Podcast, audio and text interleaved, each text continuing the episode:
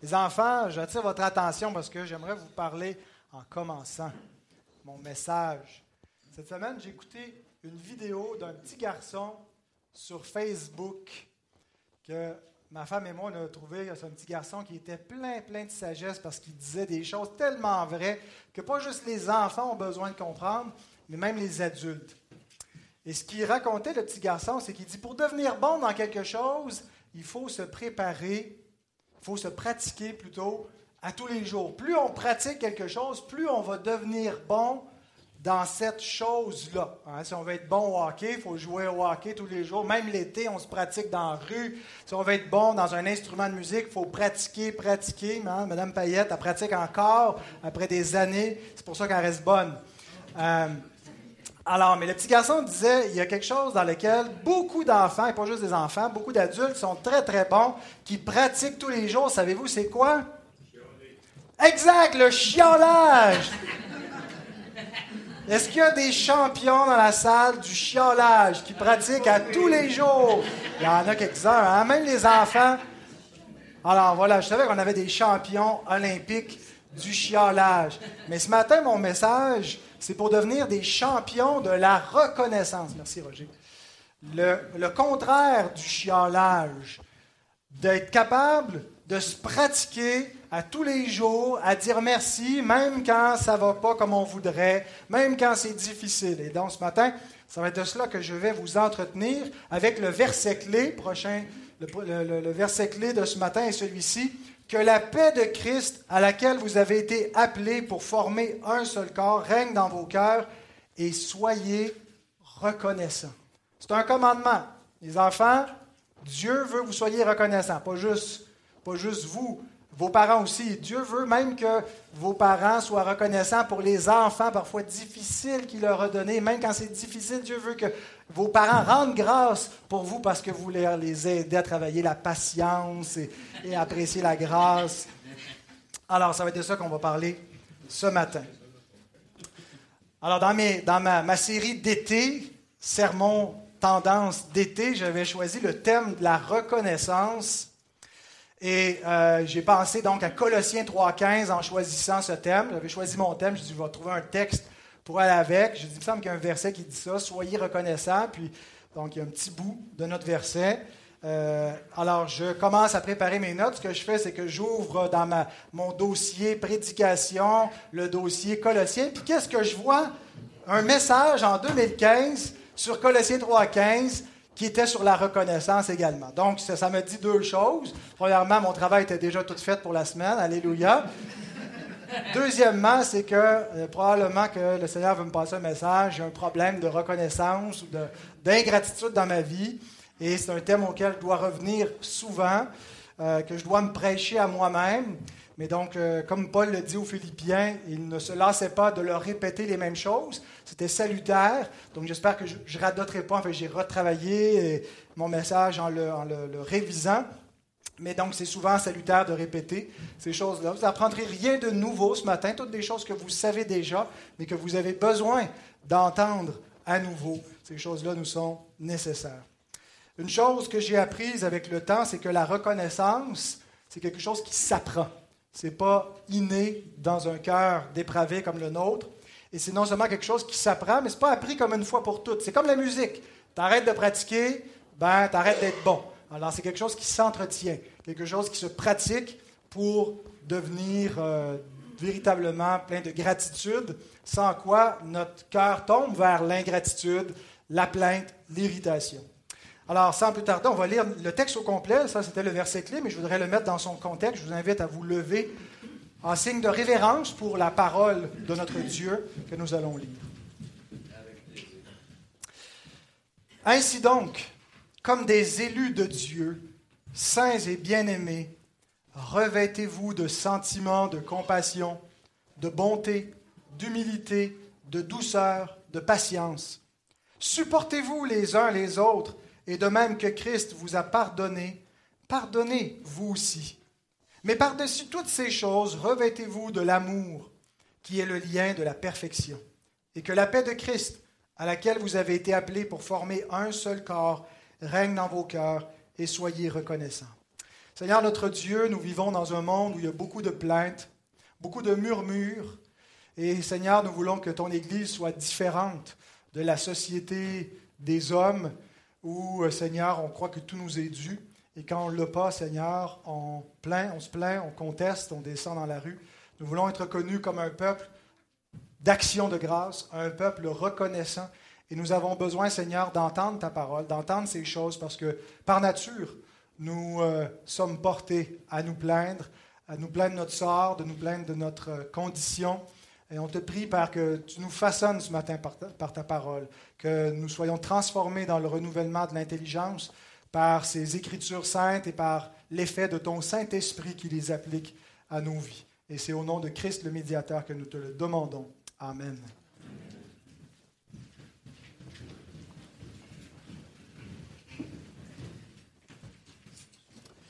Alors, j'ai deux points. Mon premier point, c'est trois raisons pour notre manque de reconnaissance. Puis mon deuxième point, c'est trois conseils pour apprendre la reconnaissance. Il y a une fête qui a été rajoutée dans les, derniers siècles au calendrier liturgique, c'est la fête de l'Action de grâce, hein, qui était euh, une tradition des, pèlerins qui étaient venus euh, dans la, Nouvelle-Angleterre, qui éventuellement c'est devenu les États-Unis, puis euh, ça a été éventuellement décrété comme une, une, fête nationale par un président américain, je ne sais plus lequel. Mais donc, un jour pour avoir de la reconnaissance qui correspond euh, avec la période des, moissons, des, récoltes, euh, où on rend grâce à Dieu pour toute l'abondance qu'il nous donne. Mais moi, j'aimerais suggérer qu'on devrait faire l'inverse. On devrait plutôt décréter un jour de chiolage, un jour de plainte, un jour pour murmurer et prendre les 364 autres pour avoir des actions de grâce. Parce qu'en fait, c'est ce qu'on fait. On passe 364 jours à chialer, puis un à rendre grâce. Et encore là, est-ce que véritablement le jour de l'action de grâce est un jour d'action de grâce? Mais donc, je vais commencer avec trois raisons pour notre manque de reconnaissance, parce que c'est utile de comprendre pourquoi est-ce que euh, nous ne sommes pas reconnaissants par nature, pourquoi est-ce que c'est difficile, pourquoi est-ce qu'on se plaint. Euh, alors, trois raisons. La première, ben, c'est qu'on est, on est né comme ça. Nous sommes nés ingrats. C'est, euh, on n'a pas appris, contrairement à ce que Jean-Jacques Rousseau, dans sa, son, anthropologie, enseigne, que l'homme vient au monde bon et il est corrompu par une, euh, une société mauvaise. Nous venons au monde corrompu et dans cette corruption, il y a de l'ingratitude. Euh, nous, nous arrivons dans le monde en nous plaignant. Ce serait merveilleux si les enfants ne naissaient pas si ingrats et s'ils naissaient reconnaissants. La vie des parents serait beaucoup plus facile et agréable.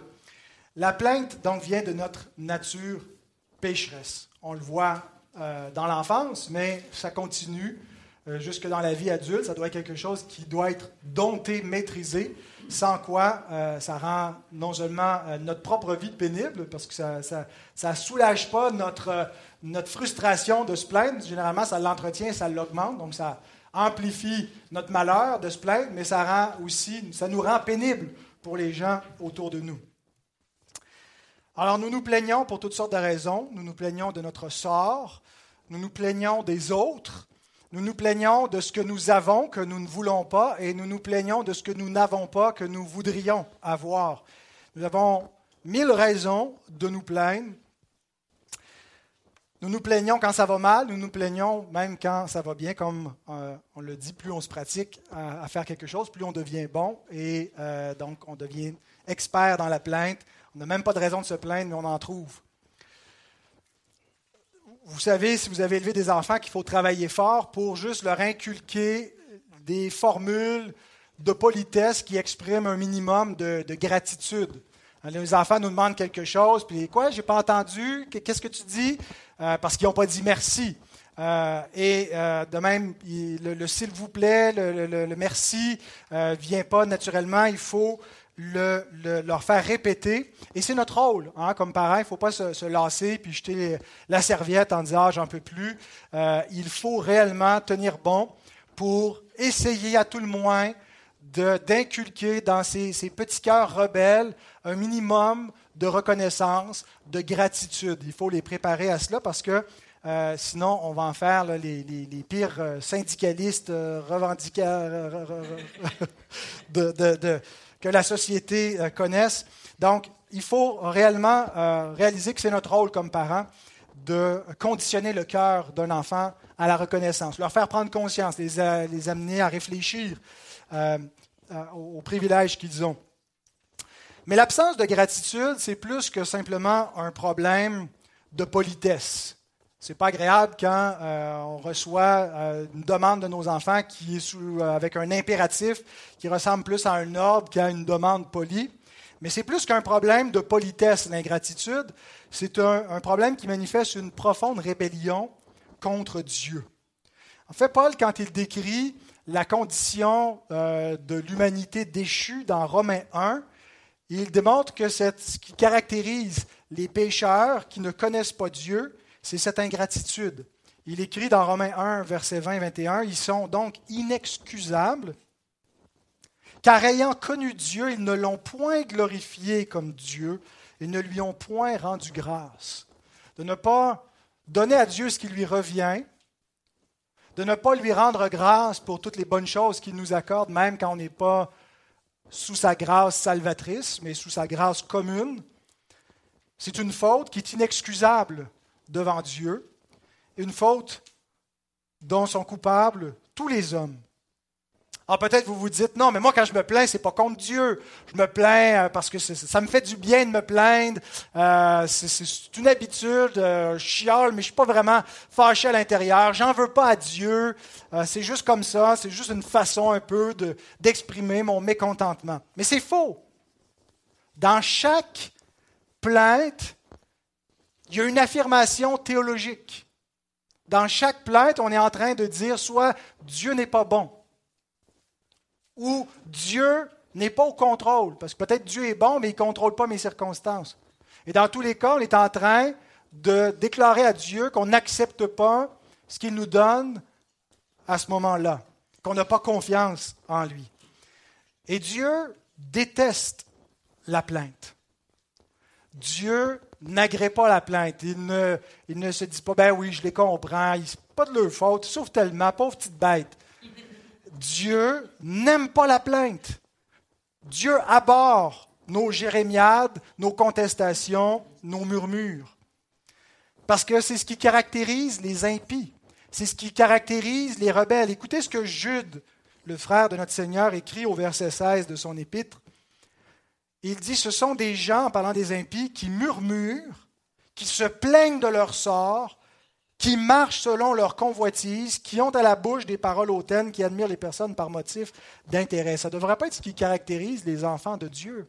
C'est ce qui caractérise les impies.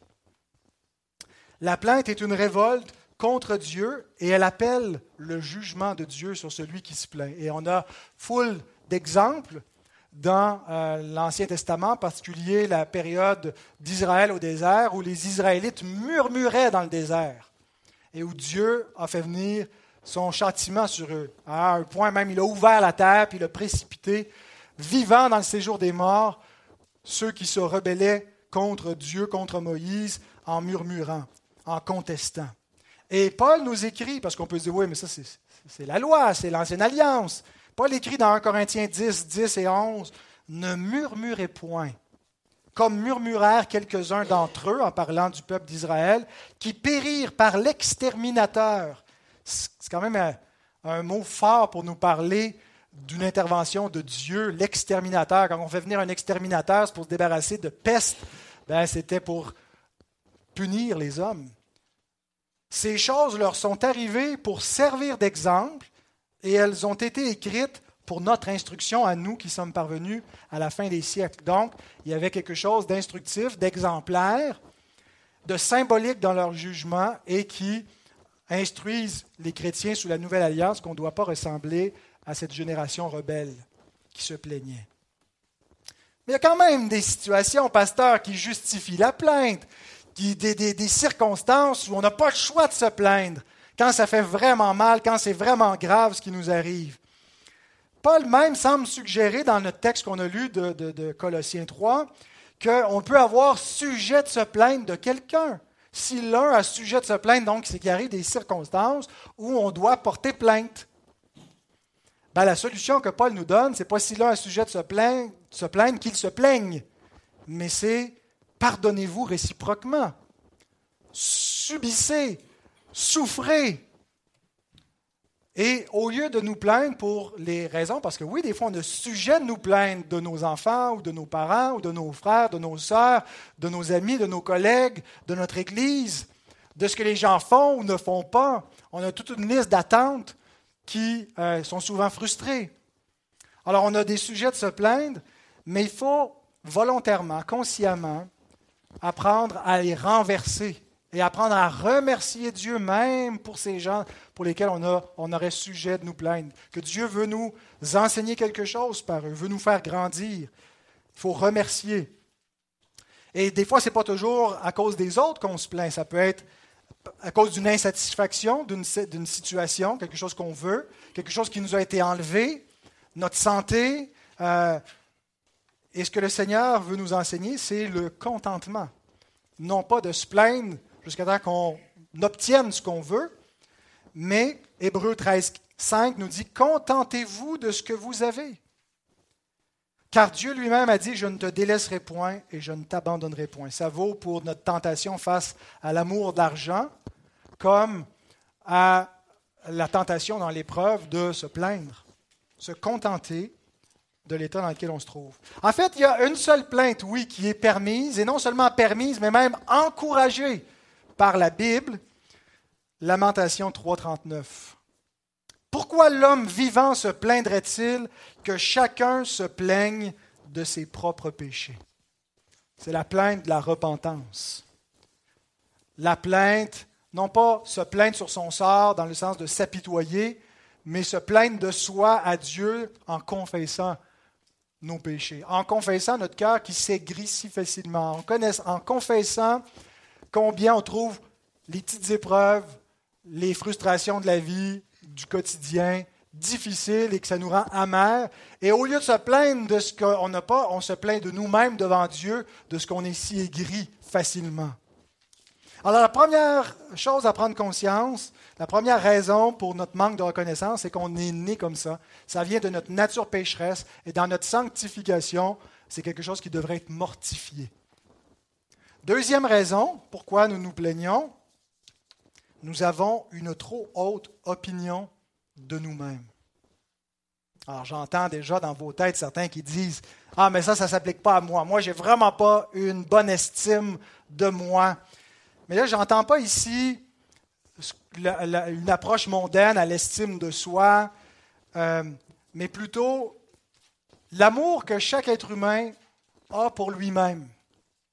Même les gens qui ont une mauvaise estime d'eux-mêmes, ils en souffrent parce qu'ils s'aiment. L'homme s'aime naturellement et veut le mieux pour lui-même. Et ce n'est pas nécessairement un péché, mais ça peut nous amener à être tellement égocentrique d'agir sur cette disposition. Mais c'est aussi la base pour apprendre à aimer notre prochain. Aime ton prochain comme toi-même. C'est, sous-entendu, c'est que c'est acquis que tu t'aimes. Même quand tu te détestes, tu te détestes parce que tu t'aimes parce que tu, il y a quelque chose qui, te déplaît, parce que tu voudrais quelque chose de, mieux pour ta vie, même les gens qui s'enlèvent la vie. C'est en quelque sorte par amour pour soi-même, pour abréger nos souffrances. Mais donc, parce que nous avons une trop haute estime de nous-mêmes, ça nous amène à considérer que lorsque nous souffrons, nous ne le méritons pas. Et lorsque tout va bien, c'est normal, c'est ce que nous méritons. Alors qu'en réalité, c'est l'inverse. Si nous avons véritablement compris ce que veut dire être un pécheur devant un Dieu saint et que nous confessons que nous méritons l'enfer, bien, quand on a l'enfer sur terre, on ne devrait pas trouver ça anormal. On devrait considérer qu'on a ce qu'on mérite. Même s'il n'y a pas une corrélation directe entre j'ai fait ça, il m'arrive ça, hein, parce que ce n'est pas toujours comme ça que fonctionnent les malheurs ou les bienfaits dans la vie. Euh, les, malheurs frappent le juste, et comme, comme, comme, tous les hommes, et le bonheur parfois euh, arrive aux impies. Euh, il faut garder une perspective éternelle sur notre, notre, notre, existence temporelle. Mais il faut aussi réaliser que dans un monde déchu, le bonheur est anormal. En fait, pourquoi l'enfer n'est pas arrivé lorsque le péché est entré dans le monde? C'est dû à la grâce commune de Dieu qui empêche le monde de complètement tomber en déconfiture, qui permet qu'il y ait des structures qui tiennent en place, qu'il y ait des saisons qui suivent leur cours, et que, au travers de souffrances, au travers de la mort, au travers d'épreuves, qui sont des jugements qui rappellent le jugement éternel, ben, il y a aussi des rayons de soleil, il y a aussi l'espoir d'un bonheur et l'offre d'un bonheur éternel. Dieu tarde pas. Il est patient, il retient le jour du jugement pour permettre aux hommes de venir à la repentance. Mais dans l'attente de ces choses, si nous comprenons bien qui nous sommes et qui est Dieu, nous réalisons que tout ce que nous avons de bon est une grâce et que ce n'est pas mérité, et que ce n'est pas normal, et que la souffrance est plutôt la normalité. Alors, pour changer notre perspective, ce que Paul nous invite à faire au verset 12 de Colossiens 3, c'est de revêtir l'humilité. C'est l'orgueil qui nous fait croire qu'on mérite nos récompenses et que la souffrance est absurde dans notre vie. C'est l'orgueil qui nous fait nous rebeller contre ces souffrances-là. Donc nous avons une trop haute opinion de nous-mêmes et nous devons revêtir l'humilité pour changer de perspective et en même temps arrêter de nous plaindre. C'est vrai dans nos relations avec les autres en particulier. L'absence de gratitude est cause de bien des querelles. Des enfants ingrats sont des enfants querelleurs. La gratitude nous amène à réaliser qu'on ne mérite rien et à se réjouir pour les moindres choses qu'on peut avoir. À endurer les défauts des autres, à les supporter et à les aimer malgré tout parce qu'on se rappelle qu'est-ce qu'on est nous-mêmes. Paul écrit aux Philippiens, chapitre 2, versets 3 et 4, Ne faites rien par esprit de parti ou par vaine gloire, mais que l'humilité vous fasse regarder les autres comme étant au-dessus de vous-même, que vous leur accordez plus d'importance qu'à vous-même, que chacun de vous, au lieu de considérer ses propres intérêts, considère aussi ceux des autres. Il n'y a pas de gratitude sans humilité, ça va de pair. C'est vrai aussi dans notre relation avec Dieu, pas seulement avec nos semblables, mais avec le Très-Haut. Parce que si notre relation avec Dieu est basée un peu sur une notion de mérite, donc d'orgueil, ben, on va justement concevoir de l'orgueil dans notre religion, de l'orgueil face aux autres chrétiens qui ne sont pas aussi zélés que nous. On va développer le zèle du pharisien, on va devenir des bigots. Ou bien ça va être l'inverse. On va se décourager, euh, on va être démotivé, on va euh, manquer d'engagement. Mais lorsqu'on réalise la grâce qui nous est faite, qu'on n'a pas accordé un privilège à Dieu en rentrant dans sa famille puis en l'honorant de notre présence au culte d'adoration, que c'est lui qui nous accorde un immense privilège d'être considérés comme ses enfants. Ça change la perspective. On ne vient pas à l'Église dans la même perspective où on vient faire plaisir à Dieu versus on vient être privilégié en présence de Dieu. On vient avec gratitude, donc on vient avec, zèle. Notre obéissance n'est pas motivée par une notion de récompense, mais de reconnaissance. Notre adoration, notre évangélisation même, ce n'est pas seulement le devoir et la conscience qui nous pressent, mais c'est parce qu'on aime Dieu, qu'on est reconnaissant du privilège qu'on a, et cette reconnaissance-là, on la communique naturellement aux autres. L'humilité, c'est comme la reconnaissance, ça s'apprend. Et pour ça, on a besoin d'être brisé. On a besoin d'être humilié. On ne peut pas devenir humble sans avoir été humilié. Le verbe par lequel on devient humble, l'action, c'est l'humiliation, être humilié. Et c'est ce que le psalmiste nous dit dans le psaume 119, versets 67 et 71. Avant d'avoir été humilié, je m'égarais, maintenant j'observe ta parole. Il m'est bon d'être humilié afin que j'apprenne tes statuts. Dieu a un agenda pour vous, mes frères et mes sœurs, et pour moi, qui consiste à briser notre orgueil. Et pour cela, ça va passer par de la souffrance. Il ne peut pas produire cette œuvre de nous rendre humbles sans qu'il y ait un peu de souffrance qui soit impliquée. Et c'est justement la troisième raison pourquoi nous manquons de reconnaissance, c'est que nous n'apprécions pas l'utilité de notre souffrance. Nous n'apprécions pas, ou n'apprécions pas dans sa juste mesure, l'utilité de notre souffrance. Réalisez que les choses qui nous poussent à nous plaindre, les souffrances, sont utiles dans le plan de Dieu. Mais si nous avons de la difficulté à être reconnaissants pour le bien, comment pourrions-nous être reconnaissants pour ce qui fait mal? Rappelons-nous cet échange entre Job et sa femme. Sa femme lui dit, après tous les malheurs qui lui sont arrivés, Tu demeures ferme dans ton intégrité. Maudit Dieu et meurs. Mais Job lui répondit, Tu parles comme une femme insensée. Quoi? Nous recevons de Dieu le bien et nous ne recevrions pas aussi le mal En tout cela, Job ne pécha point par ses lèvres. Nous croyons à la souveraineté de Dieu. Ça ne veut pas juste dire que Dieu est capable potentiellement de nous faire que du bien et que quand il nous arrive du mal, c'est parce qu'il euh, y a quelque chose qui, défaille dans notre, dans notre, prière, dans notre piété. Ça, c'est l'évangile de la prospérité qui croit qu'on instrumentalise Dieu par notre piété et que si on fait, on a la bonne recette, il va nous arriver que du bonheur, que du bon, que de l'abondance. Nous croyons que Dieu nous prend soin de nous, mais que dans son plan, il y a aussi des souffrances, des brisements, et que ça fait partie de son plan Dieu a une œuvre à accomplir en nous et elle ne va pas se faire sans souffrance. Regardez la beauté des roses. Il y a une raison pourquoi Dieu leur a donné aussi des épines. Dieu met des roses dans notre vie pour lesquelles on peut lui rendre grâce, mais souvent elles sont accompagnées d'épines. Et Paul nous parle justement de cette épine, de cette écharde dans la chair qui lui a été donnée pourquoi? Afin qu'il reste humble afin qu'il ne s'enfle pas d'orgueil devant Dieu. La nature humaine et notre, péché rémanent nous porte si facilement à l'orgueil. L'Épître aux Hébreux nous dit que le péché nous enveloppe si facilement. Et donc Dieu prend des moyens pour nous garder humbles. Il utilise des épines. Mais ça produit aussi quelque chose de magnifique, des fleurs magnifiques dans notre vie.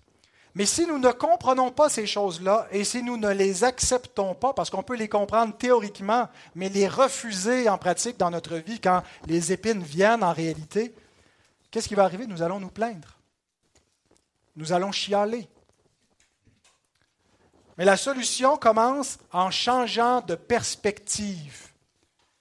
Il faut d'abord qu'il y ait un changement au niveau de notre pensée, qu'on comprenne qu'on a une autre théorie pour expliquer la souffrance dans notre vie que l'évangile bidon de la prospérité, qu'on ait une bonne théologie biblique pour comprendre comment l'œuvre de Dieu se fait aussi avec la souffrance.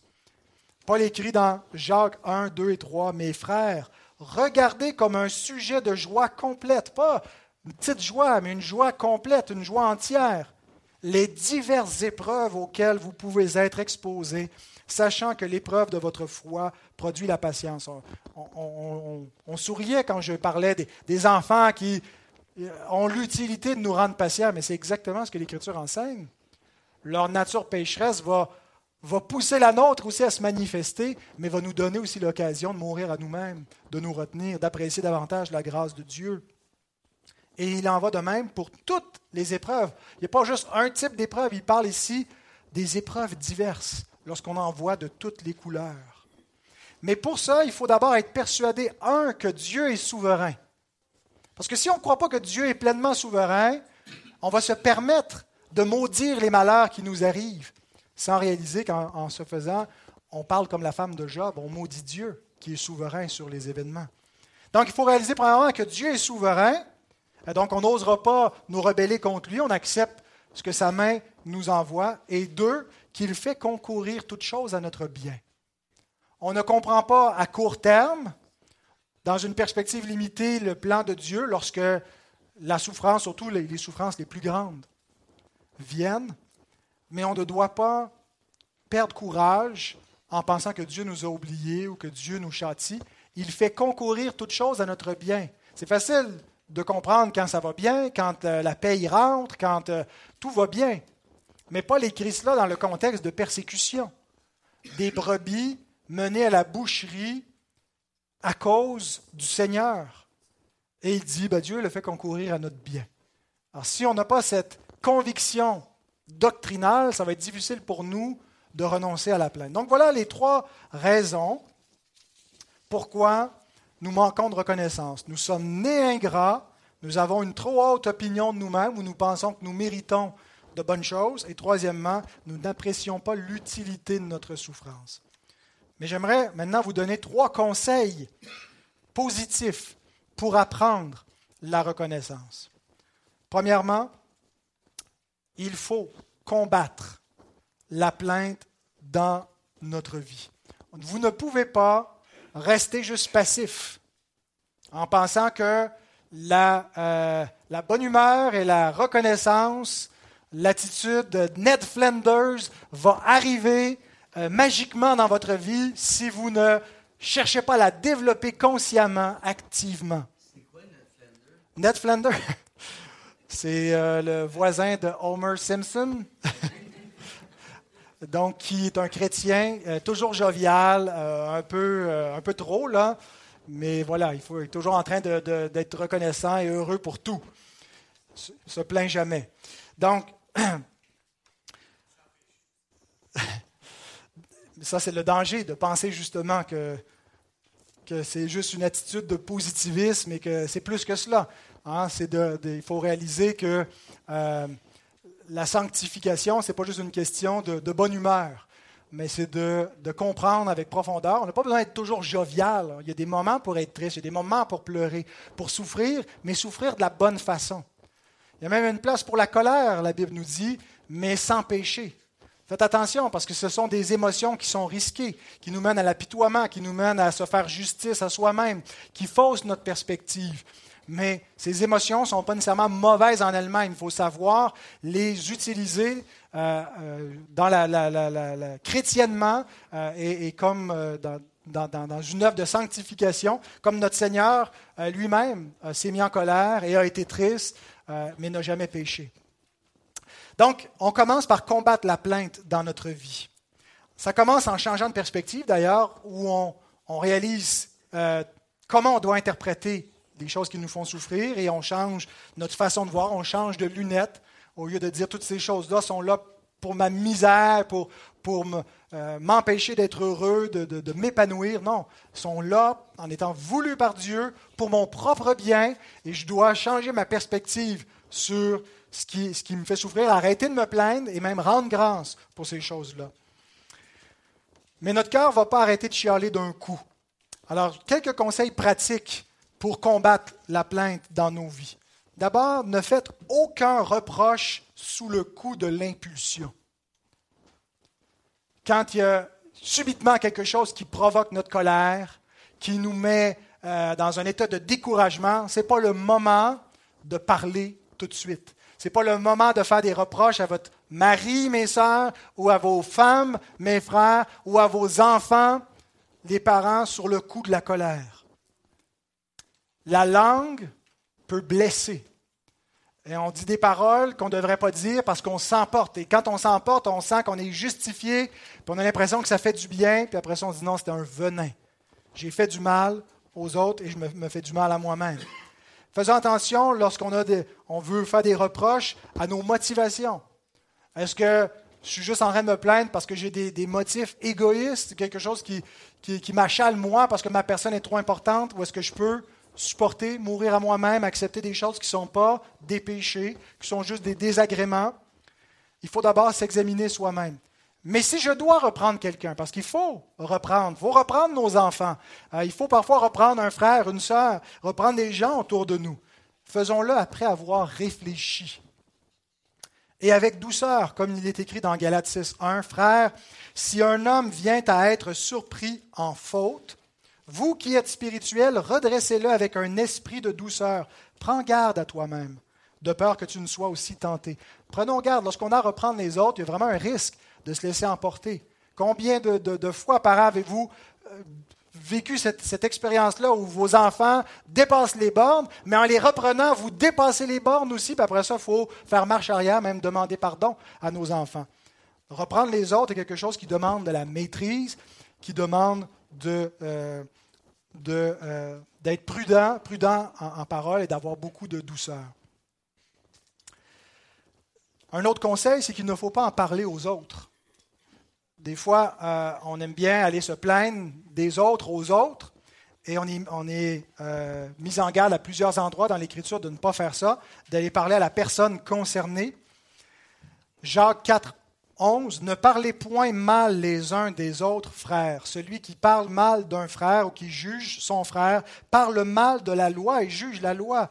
Or, si tu es juge, or si tu juges la loi, tu n'es pas observateur de la loi, mais tu en es juge. Et il dit aussi au chapitre 5, verset 9, Ne vous plaignez pas les uns des autres, frères, afin que vous ne soyez pas jugés. Voici le juge est à la porte, celui qui juge.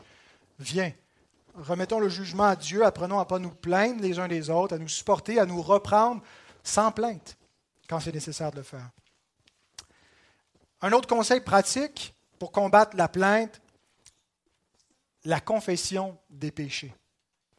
C'est ce qu'on fait ensemble le dimanche matin, mais c'est ce qu'on devrait faire régulièrement tout au long de la semaine. Plutôt que d'entretenir le sentiment de colère, d'orgueil en nous, en nourrissant avec des, pensées ou parfois on met de l'huile sur le feu avec des paroles qui attisent la, colère et la frustration. Confessons notre péché. Quand on voit l'orgueil dans nos cœurs, neutralisons son effet. Et la façon de neutraliser l'effet du péché, c'est la confession du péché.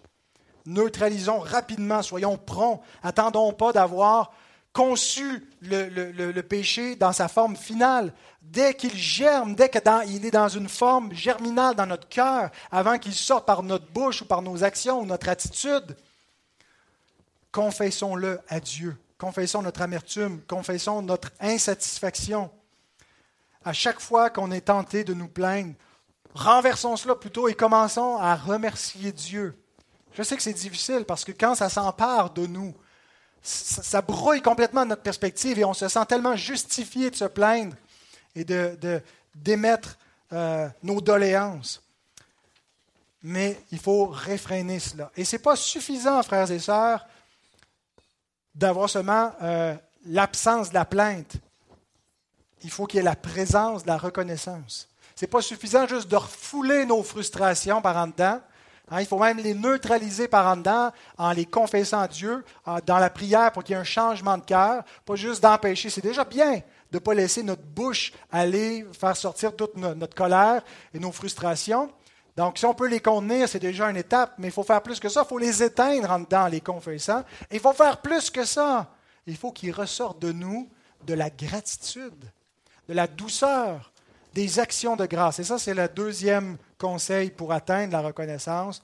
Rendre continuellement grâce à Dieu. Il y a juste Dieu qui peut nous donner un cœur reconnaissant, qui peut prendre ce cœur de pierre et en faire un cœur de chair, qui peut prendre ce cœur plaintif et en faire un cœur d'action de grâce. Ça fait partie de l'œuvre de la nouvelle création que Dieu fait en nous. Mais il faut aussi lui demander il faut aussi lui demander dans nos prières à Dieu de nous donner un cœur reconnaissant. Ça devrait faire partie de la prière du chrétien.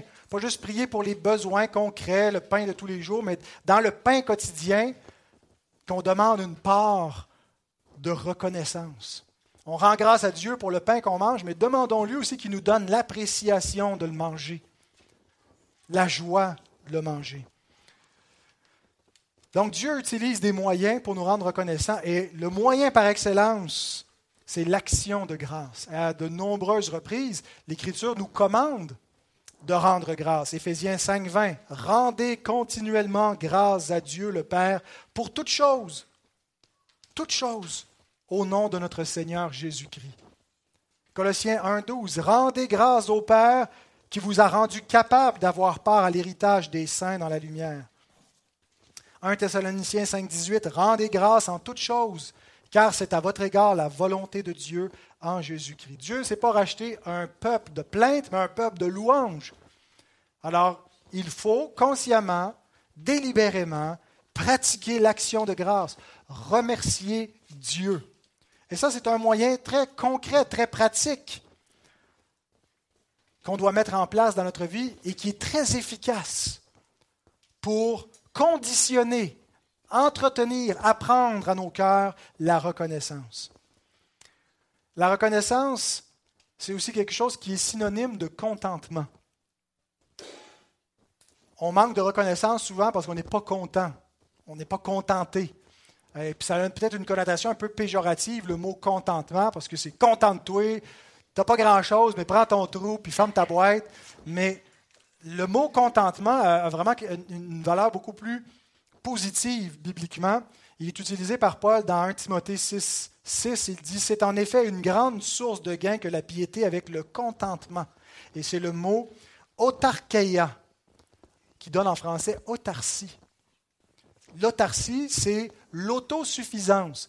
Pas dans un sens, là, quelqu'un qui, est autosuffisant, là, qui n'a pas besoin de personne parce qu'il est tellement imbu de lui-même, mais plutôt dans un sens de satisfaction. Un pays ou une économie qui est autarcique, ça veut dire qu'il est, euh, il y a toutes les ressources, hein, il y a tous les, types d'économies, il n'a pas besoin de, ne dépend pas d'un pays tierce pour subvenir à des ressources qui lui manqueraient.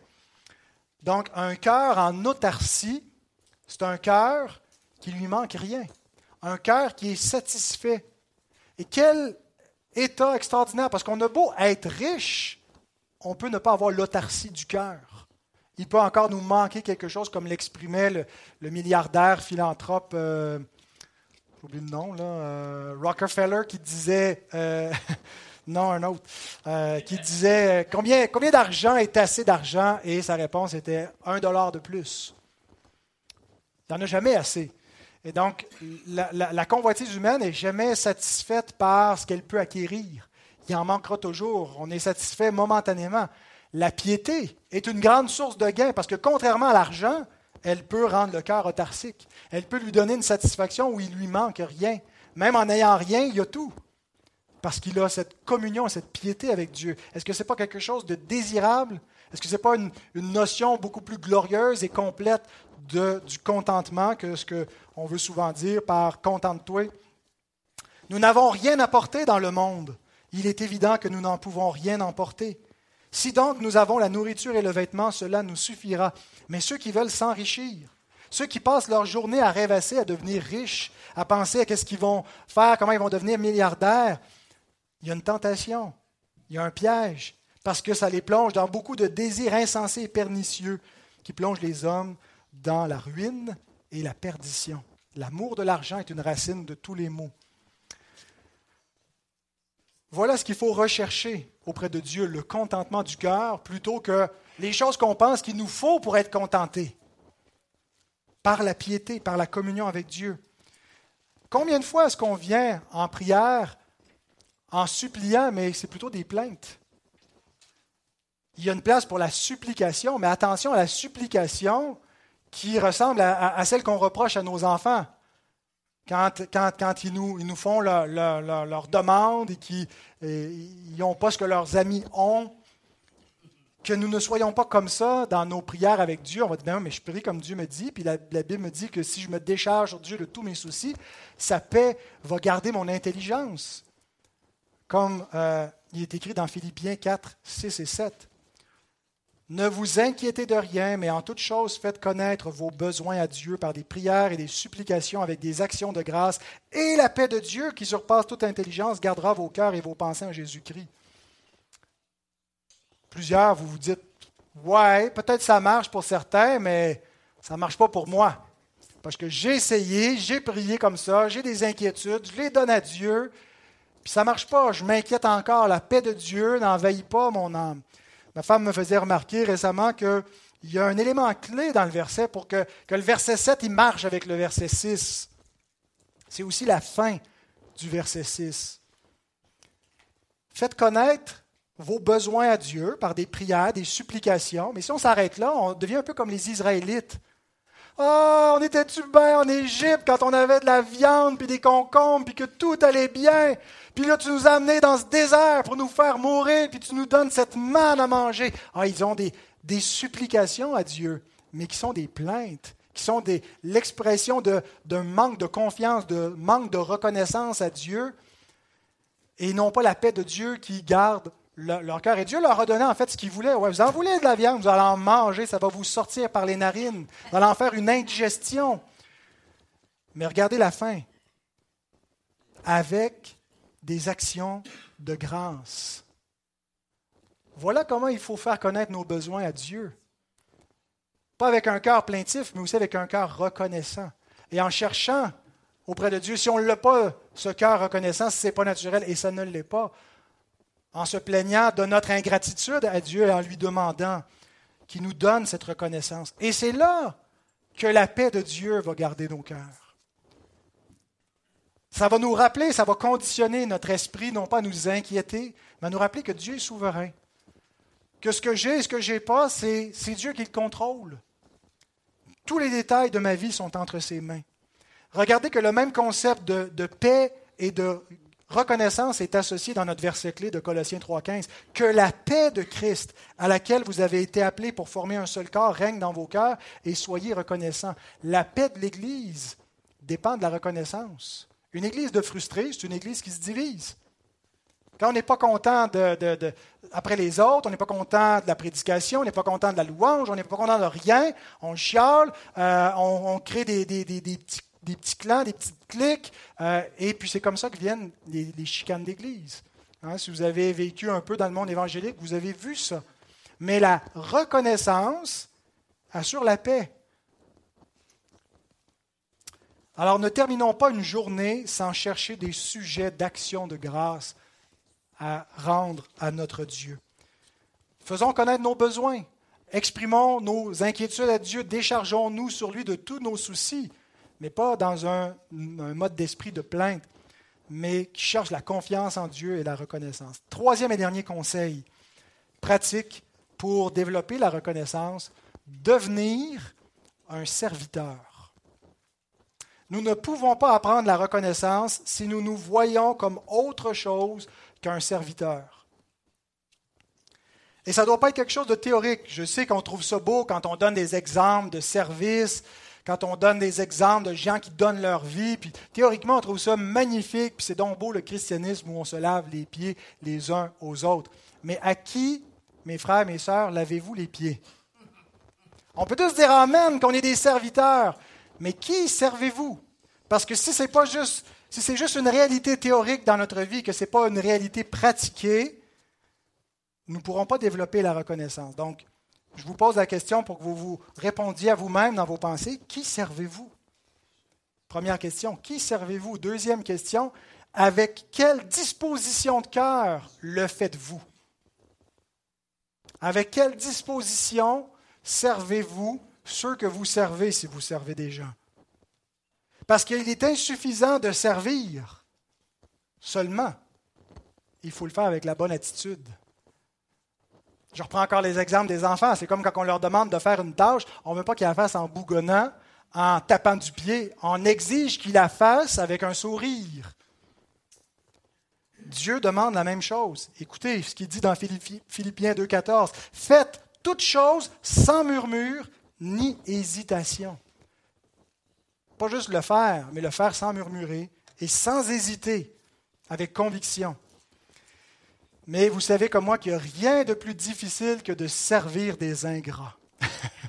des gens qui n'exprimeront pas la reconnaissance qui, devrait être due pour le, sacrifice qu'on a fait pour eux. Et nous trouvons ça difficile parce que nous-mêmes, nous sommes ingrats. Nous ne servons pas nécessairement de bon cœur, nous servons pour que, pour que la louange nous revienne. Notre, motivation devrait plutôt être celle-ci. Colossiens 3, 22 à 24. Serviteurs, puisque c'est ce que nous sommes. Nous, avons dit que nous sommes des serviteurs, les serviteurs du Seigneur. Obéissez en toutes choses à vos maîtres selon la chair, non pas seulement sous leurs yeux comme pour plaire aux hommes, mais avec simplicité de cœur dans la crainte du Seigneur. Tout ce que vous faites, Faites-le de bon cœur, comme pour le Seigneur et non pour des hommes, sachant que vous recevrez du Seigneur l'héritage pour récompense. Servez Christ le Seigneur. C'est la seule, le seul antidote pour être capable de servir des ingrats sans devenir aigri. C'est pas, pas de le faire pour eux, pas de le faire pour la louange des hommes, mais de le faire en service pour le Seigneur. Et on lui doit. Il nous a servi jusqu'à la mort. Alors on peut servir notre prochain comme servant le Seigneur sans rouspéter, sans nous plaindre, avec gratitude, gratuitement. Et vous savez quoi? On ne va pas être plus malheureux. On va être plus heureux. Amen. C'est ce que le Seigneur nous dit, acte 20, 35. Je vous ai montré de toute manière que c'est en travaillant qu'il faut soutenir les faibles. Et les faibles, ça peut être aussi ceux qui euh, pas juste qui sont, qui sont dans une condition de pauvreté, qui avaient besoin d'être soutenus, même ceux qui sont faibles en gratitude. Et se rappeler les paroles du Seigneur qui a dit lui-même, il y a plus de bonheur à donner qu'à recevoir. Puissions-nous mettre ces paroles en pratique. Prions. Seigneur notre Dieu, merci pour ta parole qui est pratique, qui nous enseigne la doctrine, mais qui nous enseigne aussi à vivre comme des créatures nouvelles, des créatures que tu as faites de nous. Seigneur, c'est ta grâce qui a tout changé. C'est ta grâce, Seigneur, qui a fait de nous tes enfants. Et nous voulons te rendre grâce et confesser que c'est un privilège. Mais nous voulons de là, Seigneur, vivre une vie reconnaissante, une vie, Seigneur, d'action de grâce. Nous voulons être des guerriers qui font la, la guerre à la plainte. La guerre non pas aux autres, mais à nous-mêmes, Seigneur la guerre à notre irritation, à notre colère, à notre orgueil, et que nous puissions devenir humbles, que nous puissions devenir doux, que nous puissions, Seigneur, avoir de la joie et devenir des serviteurs à l'image de Christ, qui n'a pas cherché à préserver sa vie, qui n'est pas venu pour se faire servir, qui est venu donner sa vie, qui euh, supportait les, les, les pécheurs dans leur faiblesse et les aimait. Seigneur, donne-nous d'être des parents, d'être des, des frères, des sœurs, d'être des maris, des femmes, des amis, des proches semblables à cela, qu'on puisse mettre tout cela en pratique dans notre vie. Au nom de Christ, nous te demandons pour ta gloire. Amen.